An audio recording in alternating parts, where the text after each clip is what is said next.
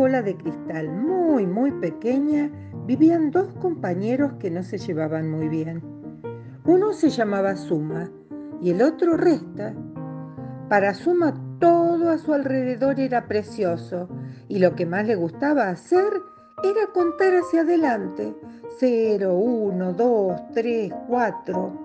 Cuando Suma se ponía a contar, Resta le decía, ¿qué haces? Y Suma le contestaba, voy sumando uno a cada número que voy obteniendo y siempre empiezo por el cero.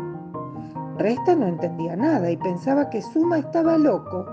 A Resta todo lo que le rodeaba le parecía triste y lo que más le gustaba era contar hacia atrás.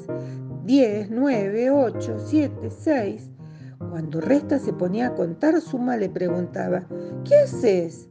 Y Resta le contestaba, voy restando uno a cada número que voy obteniendo y siempre empiezo por el 10. Suma no entendía nada y pensaba que Resta estaba loco. Pero un día un chico en el colegio tomó la bola de cristal donde vivían, miró a través de ella y vio cómo contaban suma y resta y les dijo, son cosas complementarias. Sumar y contar hacia adelante es lo contrario que restar y contar hacia atrás.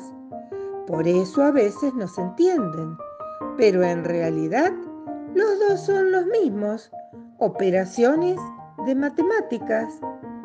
A partir de que el niño dijo esto, suma y resta se entendieron mucho mejor y nunca más pensaron que el otro estaba loco.